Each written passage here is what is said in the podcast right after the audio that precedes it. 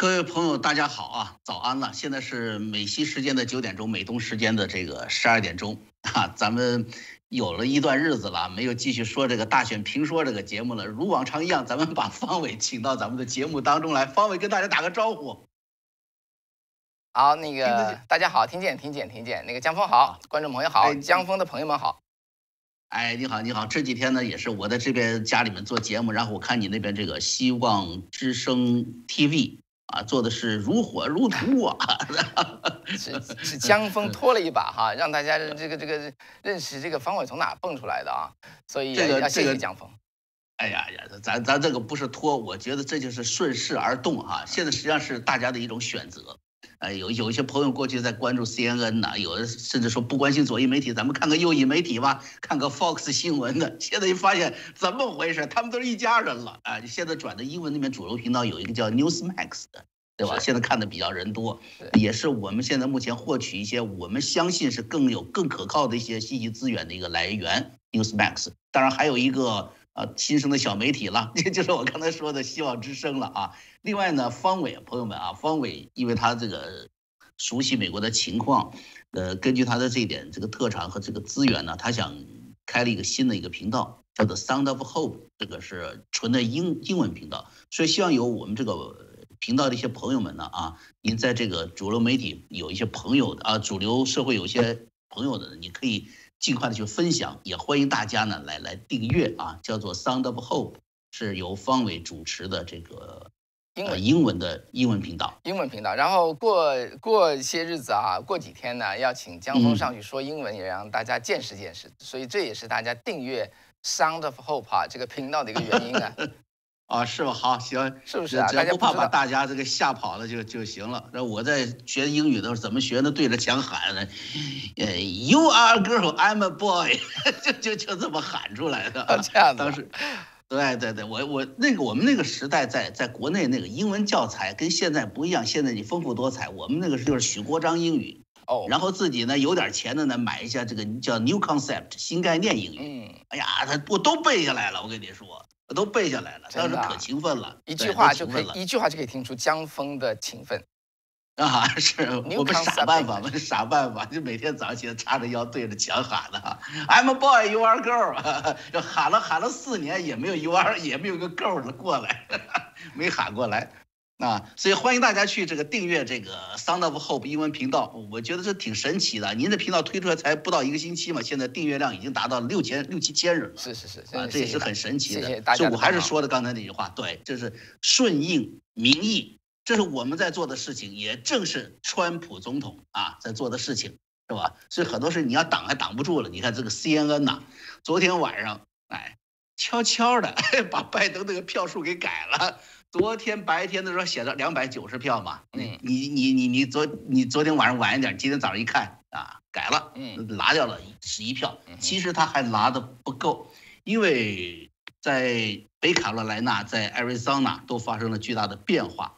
嗯，如果大家打开这个叫做叫做 Real Clear Politics，是这个是这个网站吧？我印象不深了。对对，清晰政治啊，清晰政治，对。对，清晰政治没错，real clear politics。如果你打开的话，现在你已经发现了一个完全不同的一个局面了。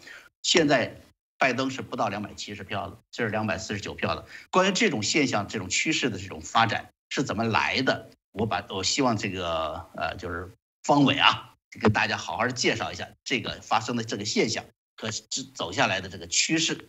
如果说川普继续走这个诉讼这个道路的话，在各个州展开这种全面的这种诉讼的话呢，嗯。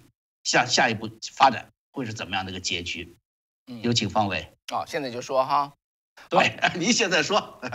呃，总之大选完了之后呢，每天都非常的紧张啊。那我们都知道，这个就是局势变化，真的像好莱坞大片一样的。在关键的一个时间点，就是在星期六的上午。那么主主流媒体都，我现在都不加左翼主流媒体的这一缸子，所有的主流媒体加上福克斯，甚至我可以说是特别是福克斯。也跳上战船，那么一路去推动这个宣布啊，就是宣布这个拜登当选了这个美国总统。那当时在第二天的节目中，我就跟大家说，我说我们在十一月三号晚上哈，希望之声在美东时间十二点十五分，那么我们叫了这个，我们公布了川普担任美国总统。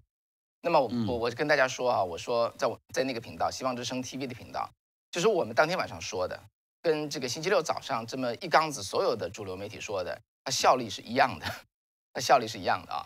所以呢，媒体不能够宣布谁是总统，媒体只能根根据他对局势的判断，那么他做出一个他最具信心的一个一个一个判断吧，这就叫做所谓的叫做 media call。但是问题在这个地方哈，问题是完了之后呢？世界各国的领导人全部送这个贺电进来。首先，呃，第一个我看到的第一个是英国首相 Boris Johnson。我们都知道 Boris Johnson 是是什么呢？是这个川普的好朋友，他是英国的保守派，也是好像是英国的叫做民粹运动吧，这个英文叫 Popular Vote 啊，Popular Movement，就老百姓反对建制派所选上来的。他跟川普应该是同一类的这么一个思路。但是他是他率先送这个贺电给拜登，说祝贺你当选这个美国总统。然后呢，接着就世界各国，包括欧盟啊，包括这个这哪些哈，包括我都有点忘了，反正看了一路上都是哈。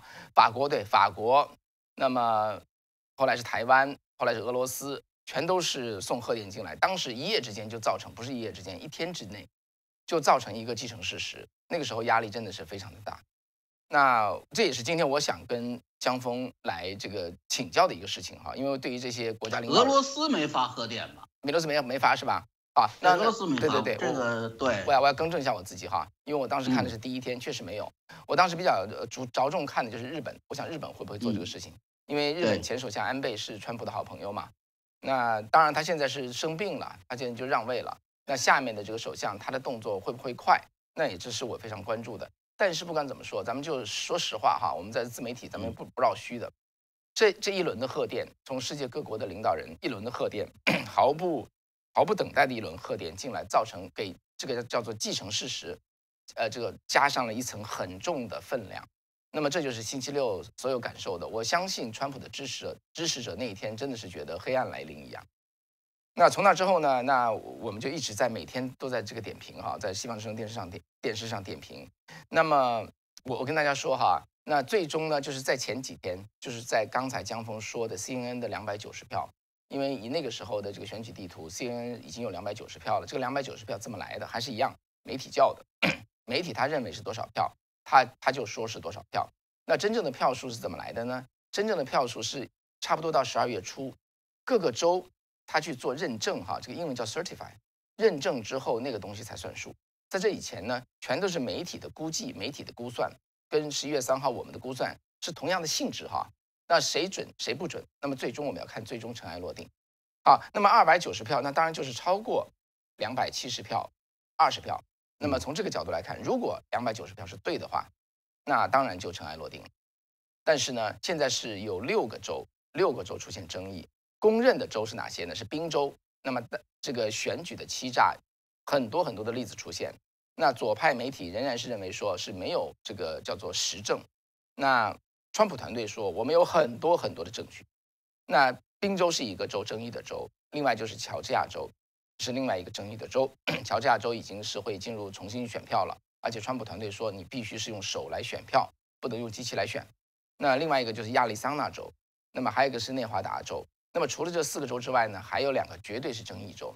那么现在主流媒体全都不承认的，他也不去谈的，就是一个是密执安州和这个威斯康星州。六对六个州在争议。那这两百两百九十，刚才 CNN 为什么做调整呢？因为宾州它算不上了，因为宾州川普团队这个递交了大量的法律诉讼案。那么法律诉讼案就是递交法律诉讼案，不代表这就一定要改变的，因为你法律诉讼你得赢嘛，你不不赢那也没有用。那么赢的基础就是你的证据有多强，那么证据多强呢，才能代表这个你的你的机会有多大。那么 C N N 呢，把这个把这个数字往下调哈，我其实不知道他是怎么调的，他没有调到两呃，他没有减掉宾州的二十，他说他减的是别个别的州。所以我现在想给大家呈现的是谁的那个呢？是叫做清晰政治。刚才江峰说的叫做清晰政治，这个他的民调，在美国有两大，现在啊公认是两大主流的民调整合组织。一个叫做五三八点 com，一个叫做清晰政治。五三八点 com 其实是左派的，清晰政治啊其实是右派的，但是他们都声称自己是非党派，但是本质上是这么回事儿。那么清呃这两个民调呢，就是大家都比较公认。当然了，经过二零二零年的大选之后，民调就是说是几乎可以说是毫无信誉可言。我们姑且在目前的这么一个基础上，我们来讲讲这个清晰政治他说的东西。他说现在呢，他把 他做了什么调整啊？他也是从两百九十票往下调哈。他首先把宾州拿掉了，二十票没了，就剩两百七十。那拜登就在两百七十上。接着他又把亚利桑那拿掉了，再拿掉十一，那么他只剩两百五十九。刚才那张图就是指的是这个图，那这个图上呢是清晰政治他们的图哈，呃每个州的名字呢没有标记，所以呢看的不是那么清晰，就丁方伟来解释一下。好，当他把它减到两百五十九，大家公认的两大民调综合网站之一，把整呃拜登的得票数减到两百五十九的时候，星期六早上。媒体所宣称的和各国元首祝贺的那个那件事儿，就不成立了。大家看到啊，它本来就是本来就是一个虚的，对不对？或者说不不是一个政府认证的一个说法，叫做我们都祝贺你，我们都觉得你赢了。结果清晰政治现在说他根本就没赢，所以这一缸子祝贺都祝贺到打空，就是全都打空了，地方都打空了。各个媒体呢，现在就是说我不能说他完全没有立足之地，起码他脚脚下站的那个毯子被抽掉一半。他们现在在那里摇摇晃晃，就这么个情况。那接着往下呢，就是往下我又会发生的事情是什么呢？呃，这个这个问题那就是方伟的一个判断了，给大家做一个参考啊。在刚才六个州全部有这个诉讼案在进行中，那么诉讼案入禀到法院，有的是这个呃，基本上我所了解的哈，基本上上都是联邦法院，因为联邦法院比较干净哈，川普团队可能会觉得这个被干扰的这个成分比较小，基本上联邦法院。那有的案子就会打到最高法院。很快应该到最高法院去决去做这个最终的裁决。那么所有这些，那么到最高法院或者说联邦法院，它会裁成什么样呢？我想跟大家就是说提这个，嗯，提示的是这不是提示啊，对不起，我想跟大家分享的是什么呢？就是说这个如果裁决下来哈，他能裁决出川普赢还是拜登赢，哪个县川普应该赢，哪个县川普不应该赢，这是很难做到的。我认为啊，我个人认为是很难做到的。它很可能造成的一个结果，它就是说这个州的票你不能够认证，你无法认证，因为讲不清楚。有的时候你在数票的时候，共和党的人跑来看，那民主党的人说你不能看。这这五个小时之后数都数完了，这件事情是不可逆转。所以呢，你去告到法院，你也只能说，你看他们当初不让我看，你这个选举有猫腻，他只能是这么去说，他不能说他们偷走了五万四千三百票，这边说没有，只错了一百二十票。这个话是说不出来的，因为没法核实，所以一个很大的可能性就是有若干个州，有若干个州最后会被最高法院或者联邦法院说，我说最联邦法院就是最高法院以下的哈，这个法院说对取消资格，一旦取消资格，大家想想看啊，就很有可能双方都拿不到两百七十。如果双方都拿不到两百七十的话，我跟张峰以前在大选评说里头也讲过，那时候怎么办？那就宪法第十二修正案就跳进来起作用。宪法第十二修正案非常非常简单哈，我给大家说完，那就是选举人团在十二月十四号开会的时候，如果双方都拿不到两百七十张票，因为有一定的票是废的，如果拿不到的话呢，就由这个联邦的众议院来选总统，一周一票，一周只有一票。那事情如果发生到那个份儿上的话呢，基本上就可以说川普赢了，因为川普手里的州支持他的州比反对他的州要多。我就现在就可以数出来二十五个州，有争议的州都是这个拜登那边的州，所以二十五比二十四、二十三、二十二，那么就赢了。所以呢，呃，所以在刚才说的六个州中间哈，只要有两个大一点的州被裁定你不能够认证，州政府、州务卿你不可以认证，因为这这这里头一团混乱，查不清楚，你的选举结果不可靠，那么就会走向第十二修正案的众院决总统。那个时候呢？最大的可能性就是，当然，除非还出现什么非常奇怪的、离奇的万分之一的可能性，那么川普就赢了。呃，所以这就是目前呢，我觉得最快的一个路径。啊，对，是那个我在前天那个节目里嘛，我分析了这个民主党吧，他这个所谓叫夺权三部曲吧，啊，颠覆政权叛，我当时这个其实叫做软叛变了啊，没有动动枪动炮的一个软叛变。他在偷取人民的意愿，偷取川普总统胜利的成果嘛，也算是一个软叛变吧。那么我当时是顾虑到，就是一旦最高法院介入，是有一个就是很很难操作的方面。其实刚才方伟先生说的非常清晰，就是他们没办法这个下这个手，就说这个州你发现他的这个作弊，你发现他这个舞弊，你发现他这个有违法的这个行径以后，你怎么判断哪些票是属于合法，哪些票是非法的？是从时间段上来判呢？判断呢，还是从发已发现的哪些票数来判断？这个会是个旷日持久的事情啊！所谓国不可一日无君嘛，怎么来决定这个事情？当然，我想，如果说，呃，高院如果说把这个干脆把这个票全部作废，这个州的票，现在出现这个词叫 verify，这个 verify 你重新验证了以后，发现这个票不符合规格，可能这个州的整个选举过程不合法了。既然程序上不合法的，这个宣布这个州的票作废。我当时是非常担心这个事情，嗯啊，就是如果是这样子的话，其实我觉得，因为摇摆州摇摆州嘛，呃，川普摇旗呐喊争取的就是这个几个战场州或者摇摆州。现在几个摇摆州基本上，如果按照这种趋势，作弊就发生在主要发生在摇摆州。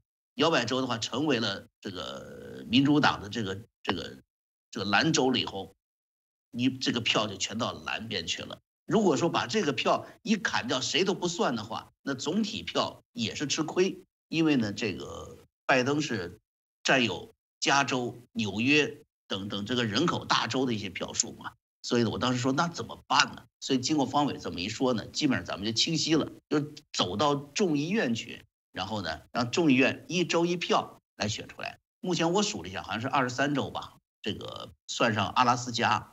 啊，已经是赢定了，就是对二十五了。那个二十五了吗？对对对，川普已经数到二十五了，所以呃，缺的是拜登这边，他会现在非常的 worry 哈，非常的，拜登会很担心。但是但是这里啊，那个江峰，我觉得这里头呢难的地方在什么地方哈？因为美国的这个法院的诉讼啊，他在举证啊，举证的责任是在这个叫做控诉方，就是就是就是你去告人，那个人不是说那个人不用说我是清白的。是说你要证明他是有污点的，所以举证呢全在这个川普川普团队这边，所以他们在很短的时间内，我就在节目中也跟大家说了哈，川普团队他这批并不是这个时候本来就是应该媒体跳进来的，对于所有的媒体来说，媒体都有叫做叫做调查性记者哈，investigative reporter，调查记者是媒体这叫做王冠上的明珠，那是这个媒体最强的人。碰到这种时候，那么一个这个各个媒体的调查队伍进去，然后谁抢到头筹，登出一个重量级的深度的东西，揭示出来，这是一个每一个媒体都会抢着做的。在一个正常情况下，很不幸啊，在今天的媒体全面沦陷，没有媒体干这个事儿。今天你到媒体上去看，大家都是说东说说西说说，张三说李四说，他根本就不做不行使媒体的第四权呢，叫做 fourth estate，就是媒体的那个调查的责任。所有的责任现在就落在哪两种人身上哈？一种人就是川普的律师，他们在短时间内要接收到这么多的举报，还要核实这个举报是不是实在的。因为有些事情啊，那么大的选举，有些这边出点小错，那边出点小错，不足为影响整个的这个呃不不足为成为证据。你必须找到里头要找到大规模的东西才行，所以责任非常大，这是他们的责任。第二点呢，就是我认为哈，这另外一部分就是。关键的就是人民，因为人民嘛，他他到处在他他他他才接触到真正发生什么，人民看到事情他去举报，他来提供有价值的证据，最后川普团队才有东西。所以现在就是我觉得一个是律师，一个是人民，老百姓啊，就包括说江峰的观众朋友们，如果你在美国的话，你在摇摆州，你见到这样的例子，你听到这样的例子，有的时候老百姓啊自己去追啊，追出一个线索来，然后把它交给他们，这都可以是给他们一个呃怎么说呢，运作的一个一个一个。一个一个基础吧，否则的话，他们真的，他们现在会非常非常辛苦。在有限的时间内，你不能提出一个强有力的证据，证明有大规模的影响选举结果的证据的话，你还是很难翻过来。所以就是在这个地方，我看来哈，对，方文刚才提到的这个第四权呢，媒体的这个监督啊，在西方的这个商业社会里的媒体，它就是靠挖掘新闻。特别是深层的新闻而成为它的这个生存之本的，这给大家说两个故事。第一个故事可能大家比较清楚，就是《华盛顿邮报》当年是揭露了水门事件，把尼克松生生的从当选总统给拉下台的这么一个事情，这个大家已经比较清楚，不说了。啊，第二个事情其实好多人呢其实是呃不太清楚的，就是什么呢？就是在中国的四川、重庆有个叫红岩的地方，知道过去叫做渣滓洞。说渣滓洞集中营呢，叫原来的中美合作所，所以是美国人、美国特务在那里安排训练国民党呢，啊，来怎么样去迫害中共的地下党的，搞了这么一个叫做渣滓洞集中营吧。呃，到到现在呢，这个事情呢，还还还还在那里。尽管呢，这个红岩博物馆他们自己的那个馆长都说的这个事儿，他子虚乌有啊，是为了宣传搞出来。但是这个依然作为一个革命宣传基地在那存在着。当年就有一个有一个朋友吧，是美国人啊，他到了这个四川，当时他是一个很很有名的一个汉学家，是个学者。到了四川看到这个事情，他就笑。别人别人说你到四川，我带你带重庆，我带你去那个渣滓洞的集中营，他一听就乐。他只有一个逻辑就判断出来了。他说：“你知道吗？如果是这个事情让西方那些个个都想去获得普利策奖的记者知道了，他们会像苍蝇一样飞过来。为什么？这是可是大新闻呐，是不是？美国政府在海外的一块土地上，在别人的土地上建立了一个集中营，去抓捕当地的意见分子。你说这个事儿大不大？嗯。”肯定大吧，是吧？这这个事情，所以从整整个的西方的真正的这种自由世界、普世价值的理念来说，是不可能发生的事情。在中国，为什么传的那么厉害呢？就是中共在隐瞒、在欺骗、在谎言掩盖这个东西，几十年的洗脑下来，大家居然就接受了这个概念。所以从这个反面来看呢，其实，在在西方，在美国，这个第四权的力量是非常强大的。但是第四权的力量的本质是什么？就是民意、民权。啊，他既然不能代表了民意，不能代表了民权，那这个媒体和这个所谓的新闻价值，它的自由价值就慢慢的失去。啊，我们这是我们从这次大选中可以观察到的一个非常呃突出的一个特点。刚才提到了这个众议院了，其实也有一个新闻跟大家分享一下吧，就是呃众议院现在是少数党领袖，这个就是麦卡锡啊，Kevin McCarthy，他呢就说了一个就比较重大的新闻嘛，他说下一届的众议院呢，恐怕贝洛西是当不了议长。啊，那为什么那么说呢？因为现在咱们大家知道，这个议员的这个分配，很大程度它跟这个总统这个这个趋势啊、走势啊是比较接近的，比较接近的，因为它都是反映的一种民意嘛，民民意嘛。那么因为这个众议院呢，因为它分布到各个县的情况比较比较细化、比较细分，所以呢，它的这个局面是更加错综复杂。现在有一个趋势是什么呢？很多媒体说众议院民主党是赢定了，但是麦卡锡的笑着告诉大家，事实上啊，众议院民主党多数的这个这个局面呢正在被动摇，尤其是什么呢？尤其是他加入，即便到时候双方这个焦灼的比较厉害的时候呢，民主党自己的阵营里面会发生变化。二零一八年就是中期的中期选举的时候啊，民主党内部就已经有当时有十六个所谓叫叛党者了，就是十六个在国会的众议院议员，民主党议员呢没有投这个佩洛西的票，不愿意他去当议长，那，把他就想把他给拉下来。其实原因很简单，为什么呢？就是民主党内的一个极左势力，比如说像纽约的民主党议员 AOC 这样的人物的出现，给他们造成了巨大的压力，让这些温和派的。这些民主党人呢，啊，无法接受这样民主党现在内部的这么一个极左的一个趋向和事实，啊，所以呢，他们就成为当年的这叛党者。然后，这个麦卡锡就跟大家说了，现在看那个分析啊，当年的十六个叛党的，呃，现在至少有十个人要重返议会，就是他们现在所在的这个这个选区啊，也把他们给选上来了。我跟大家说一下，比如说，就我我查了一下啊，查了一下。就包括这个什么呢？包括加州的这个叫叫 Linda Sanchez 啊，这个地方就跟咱们那个华人聚居区啊有点接近，什么 South El Monte 啊这一带啊，他的这个选区在这里，哎，他现在就选上，当年他就是一个背叛者，啊，现在是高票高票再次当选，百分之七十的选票，他是民主党人，是温和民主党人，还一位的是俄亥俄州的，也是叫做叫做 Tim Ryan。啊，是俄亥俄十三选区的，这次是百分之五十二的选票，也是赢定了，也是重返议会啊，重返众议院。那么这这两位是比较坚决的一些，就比较坚决的这个反对桑反对这个佩洛西继续当议长的这两个议员。换句话说，他不是完全反对佩洛西，而是反对佩洛西向民主党的极左势力的低头和妥协啊，这么一种趋势。所以我说众议院呢，到时候也要变天。众议院一旦变天了以后呢，如果川普啊顺利的呃赢得了各项的这个诉讼，或者是在刚才如方伟所说，在众议院呢由各个议员的选举这个投票一周一票啊，顺利的进入第二任的话，那么川普的第二任应该是比较顺风顺水了。参议院、众议院都在共和党啊这个多数党的这个领导之下，所以我觉得这个呃可以可以期望的一个比较好的一个消息吧啊，目前来说啊，嗯，好，下面我在想说啊，关于各国领导人呢对这个。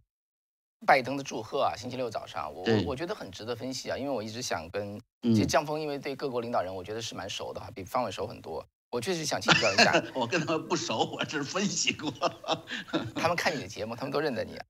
啊，对对对，所以 我下次我做英文节目，做英文节目啊，对，让他们能认识你。对你能不能分析一下？我我我觉得这个从，嗯，星期六早晨哈，比如说欧盟吧，就除了英国，除了这个英国之外，英国首相、法国总理都。很快就送贺电过来了，然后欧盟领导人也送贺电过来，你怎么看待欧洲的这个举动？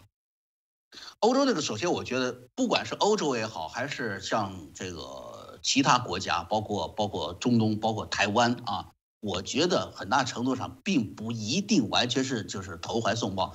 拜登团队的联系公关是非常起作用的，他们很想让他自己现在这个所谓的过渡政权、过渡团队成为一个过渡政府。甚至让这个过渡政法，因为他知道他舞弊起来的嘛，具有强大的这个非法性，他想让他的非法性成为合法性。合法性在国际关系上有个最重要的一个判断准则，就是什么呢？就是西方国家主要的民主国家对他的承认，对政权的承认，这点很重要。所以换句话说，在某种程度上是拜登团队用了这些小手腕，啊，来把他给拉过来的。其实我们要注意到很多的。这个领导人，包括蔡英文总统啊，都是通过什么推特这种形式，很大程度是私人的这种名义发出来的贺电。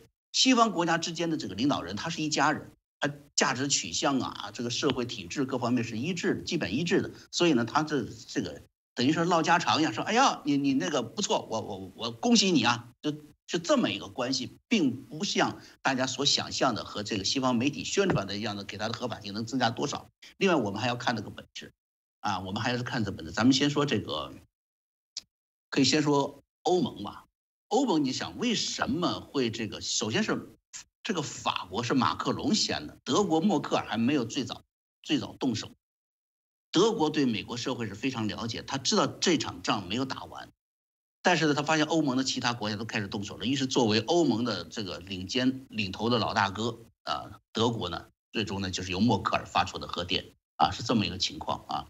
那么为什么会造成这种这这种局面呢？实际上，咱们看表面上好像是大家，特别是你看这个加拿大特鲁多啊，德国默克尔发来这个贺电，里面是话中有话的，大概意思嘛，呃，就是说我们恢复了一种传统的友谊，恢复到了一个我们两国之间的原来的关系。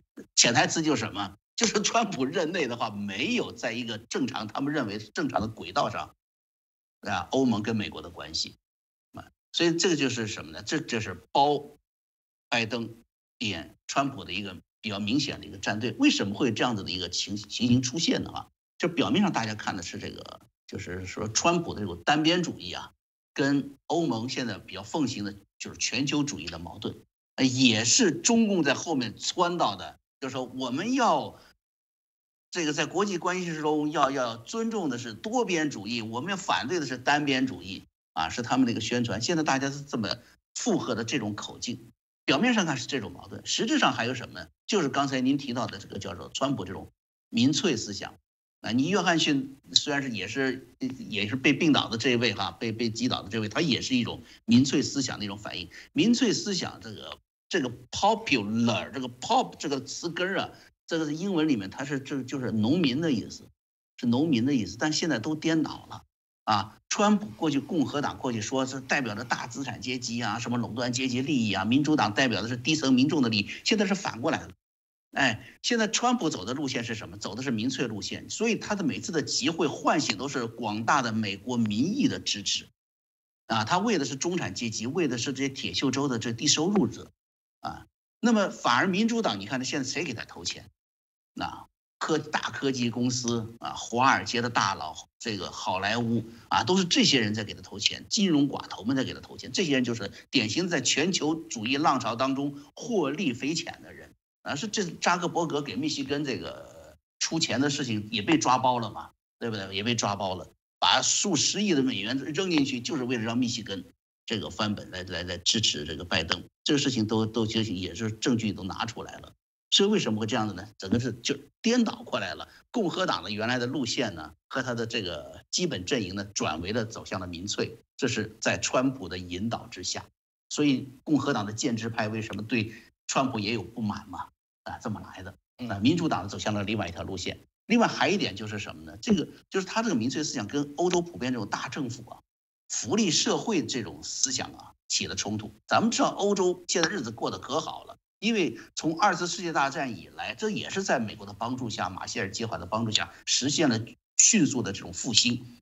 这种复兴之后带来巨大的财富，一个巨大的蛋糕，大家可以去分。比如说，大家走上了什么，就社会福利、社会主义福利社会的这么一种道路。这个呢，就跟美国现在的民粹思想就形成了一个冲突。另外呢，就是呃可以这么说吧，就是等于是走回传统资本主义道路。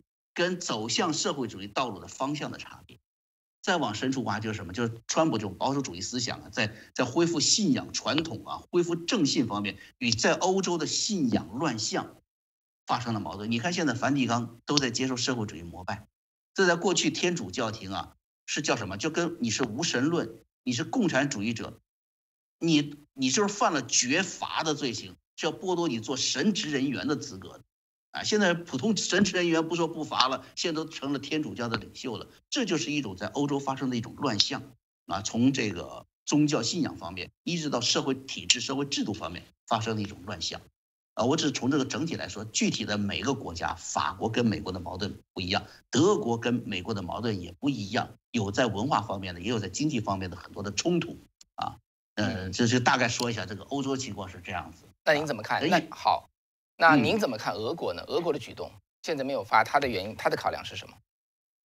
俄罗斯其实跟拜登这边是挺挺不喜欢民主党政府的啊。俄罗斯啊，为什么呢？在在奥巴马期间，奥巴马当政期间呢，一个就是伊朗核协议，伊朗核协议是在美国和欧盟之间签署的一个可以啊，既所谓的抑制。呃，伊朗的发展，同时又可以在这个核协议当中，伊朗的这个意志当中获得一些对欧洲和美国好处，所谓好处的一个协议。但这个协议对整个中东地区的冲击是非常大的，以色列是很不满的，俄罗斯也很不满意，啊，因为这样子的话呢，对于他在中东的整个的地缘政治的发展非常不利。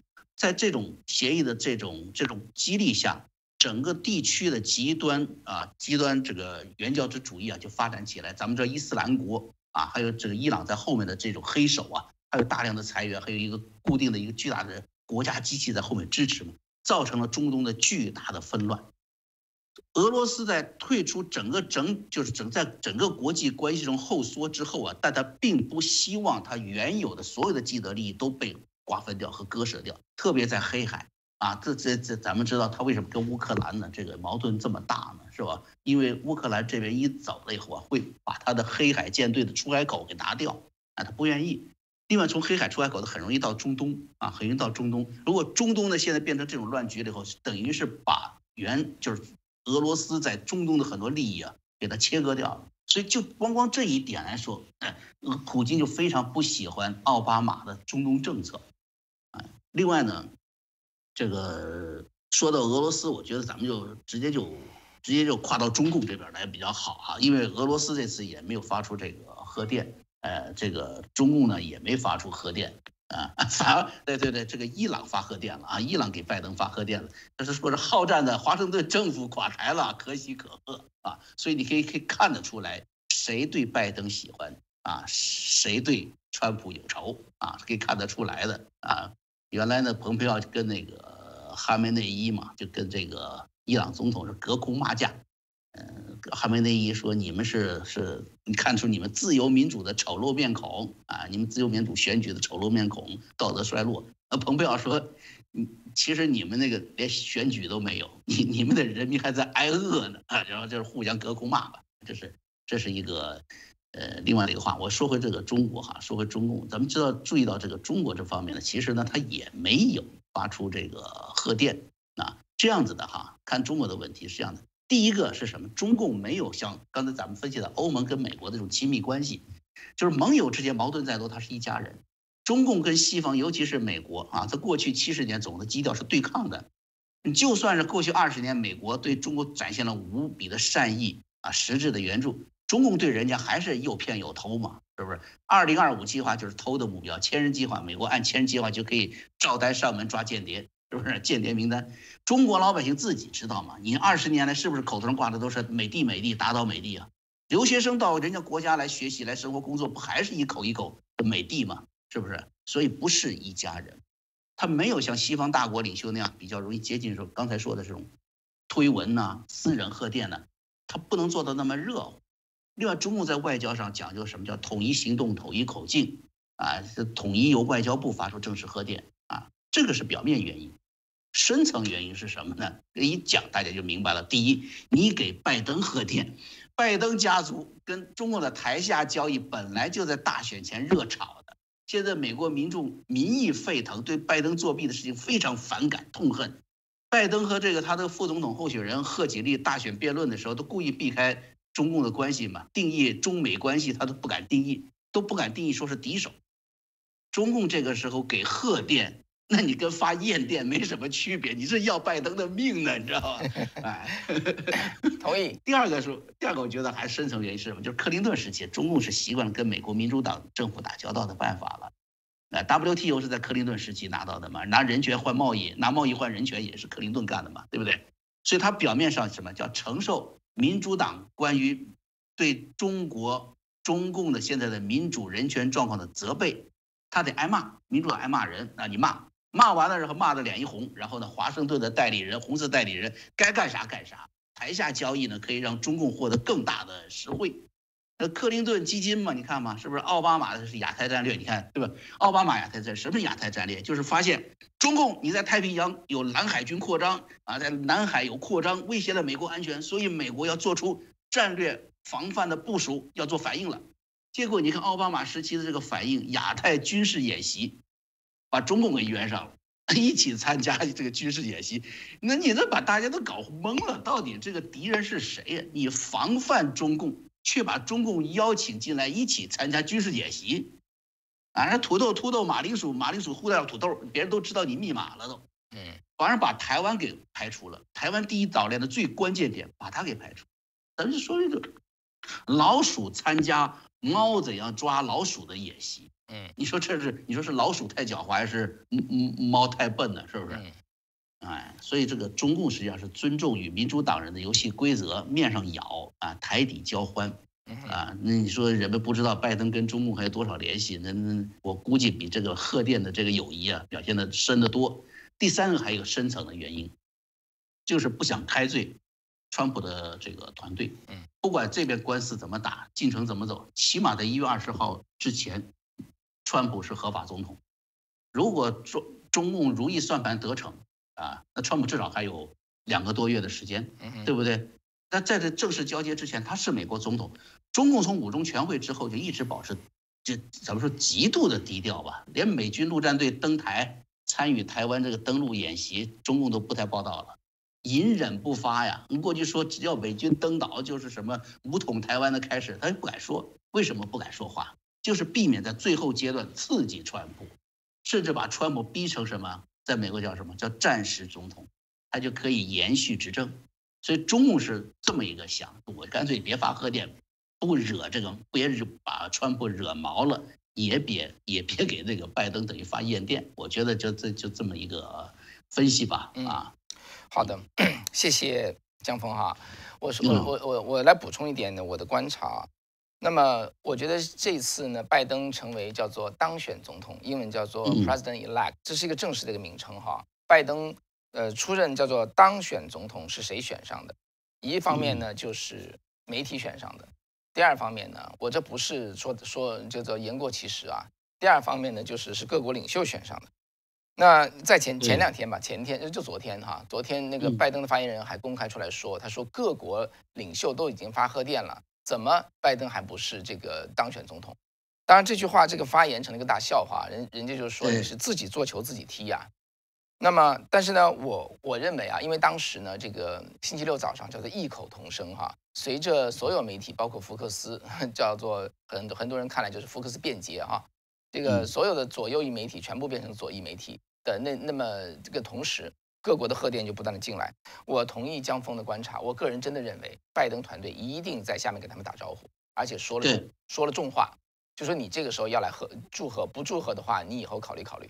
类似这样的话吧，不管是多么委婉的说，还是比较直白的说，那么这个话肯定是在说了一圈的。那么这些领导人呢，就面临一个 一个压力。那么美国是世界上第一强权，都想跟美国搞好关系。我发贺电呢，我得罪川普；我不发贺电呢，这个得罪拜登，我怎么办？所以呢，在那一天呢，我就是选举之后，从星期二、星期三到星期五，我觉得世界各国的领袖就面临这么一种巨大的压力。那么在这种压力下怎么办？对吧？一个两难呢，就像我们人一样啊，在人生当中都会遇到这种左也不是右也不是的这个时候，那怎么办？我分两类来说哈。首先，对于有些对跟川普关系就是一般的哈，就基本上你就是一个第三者，美国第一强权选出来了一个，就说有人说他们是当选总统，看这个赢面呢都是在那边的，可这边没同意，嗯，没接受，那你怎么办？那这个时候呢，我觉得哈，大家想想看，一个有一个有道德的，一个正直的。一个世界领袖，虽然知道美国是第一强权，虽然想把美国关关系搞好，虽然不想跟美国未来的总统关系搞坏，那在这种情况怎么办？我我觉得只能是根据事实去做，因为既然除非他这帮人傻乎乎的，在美国什么人都没有，搞不清美国的这个选举状况，那么就算了，那你就发个贺电，那只能说愚蠢。那如果不是愚蠢的话，你真的读准了这个情况，尘埃没有落定，尘埃没有落定，我认为哈。你就应该有有这么一个道德勇气，就说我要等一等，我等一等情况看，用客气的方式来表达，而不是发这个贺电进来。我想说的是第二类，第二类人呢 又又不一样了，像这个英国，像这个以色列，特别是以色列，内塔尼亚胡哈，特别是以色列，呃，包括日本，那川普是用英文英文叫做 go out of his way to help them。就是他为了帮助他们，他真的是不管国内有多大的压力，嗯，他都是走出去帮助以色列这样的国家。那么在这种情况下，你的衡量标准是什么？对于不相干的人，我觉得就是根据一个事实也也就行了。对于这群人，他还存在道义，他有个道义的责任，就是朋友朋友有难，你在这个时候，你的朋友的这个这个怎么说呢？对手在没有足够多的凭据的情况下要你出手。你就出手了，这一点我觉得非常非常的失望。对我来说，哈，我觉得有一些川普真的是，呃，川普是性情中人呐，这个人从来就不是一个，我觉得是个政治人物玩手腕的。他说什么心里就是想什么，他想什么心里就说什么，常常是这个样子的。那么，川普确实在他的任内，他帮了他帮了不少的国家，这些国家在关键时刻就仍然是会回应拜登的请求或者要求或者威胁，发这个贺电进来。帮助做成一个既成事实，这真的是一个耻辱啊！所以，所以我是觉得呢，在对于很多人来说吧，世界各国所面临的这么一个，说实话，拜登的这么一个要求，他怎么面对，真的是他们一场考试。今天世界上就是左右两条道路哈，左右两条道路。这个左右两条道路呢，它并不是一个传统的左右，左是照顾劳工，又是那么经济发展，你不不能说叫做富人啊，照顾富人，它叫经济发展。那已经不是了。今天的左右就是 走向放纵和走回传统。那么拜登在左边这条路上，川普在右边这条路上，迟早迟早每个人都得选。那么我觉得星期六面临面临的就是世界各国的领袖被拉进这场选择之中。那么他们选择的标准，如果是一种恐惧，如果是一种利益，如果是一种害怕得罪谁而做出这样的决定的话，他们就很可能会做出一个错误的选择，因为最终历史真理还是会取胜的。对于我们所有的 观众哈，我们所有的政，所有的怎么说呢？美国的各级政治人物，包括我们每一个人，我觉得哈，可能迟迟早早都面临一个一个一个选择。这个时候呢，我觉得哈，我们选举，我们选择的根据到底是什么？是选择出于利益，出于恐惧，还是说出于道义，出于应该做的选择？人在这种时候吧，在一生中，对不起啊，都会碰到这样的时间。这个时间，我觉得哈，就真的是。坚持真理，按照事实本身做判断，我觉得这是最珍贵的。对，这是我对这个各国领袖，因为各国领袖我我不熟哈，我觉得我我没有怎么研究过，我觉得没没有那么熟。对，我觉得江峰来讲讲解呢，就会比较，我觉得比较到位。但是我就是宏观上做这么一个判断，呃，这次就 就是变成世界各国领袖进来劝美国总统，造成一个既成事实。但是我觉得这是一层泡沫哈，这个水蒸气一样的散掉之后就什么都没有了，最终还是事实讲话。我就说这个非非非对非常好非常好，因为我刚才说到欧盟的时候，这个跟您这个意见是完全一致的。但是刚才你听到这几个国家啊，咱们也不能展开来说了。日本呢是还是因为一贯关系非常好，但是他们比较注意这个措辞哈，他恭贺拜登是没有恭贺他胜利，就是比较滑头的一点。哈哈。那个当年这个这个。安倍的时候也是啊，安倍的时候首先是给希拉里发的贺电嘛，那就是二零一六年的时候。但是川普一当选了以后，他过来就跟川普打高尔夫球了，对不对？这个东西他这个他这个他必须依靠美国的所有的力量，他不能在任何一个政治力量，而且从历史上美国的两派政治力量对日本都是不错的啊。那么以色列这倒是真的值得说一说，以色列是最不应该啊。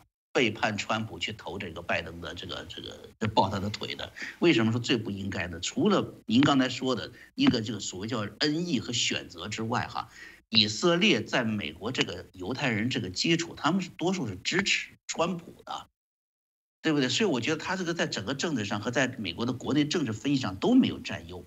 这个是我觉得最最让人恼火的一个选择，以色列的选择。那么说到小英政府这个，就是台湾政府的这次贺电呢，我觉得就跟您刚才说的，就是拜登下面使的这个下三滥手段是非常有关系啊。现在我们只能是把这个东西作为一个猜测。当年乌克兰的时候，拜登当副总统就能跟乌克兰，为了他儿子能够捞那笔钱，他就能够威胁乌克兰，用美国对乌克兰的军事援助拿出来做威胁。这种这种事情。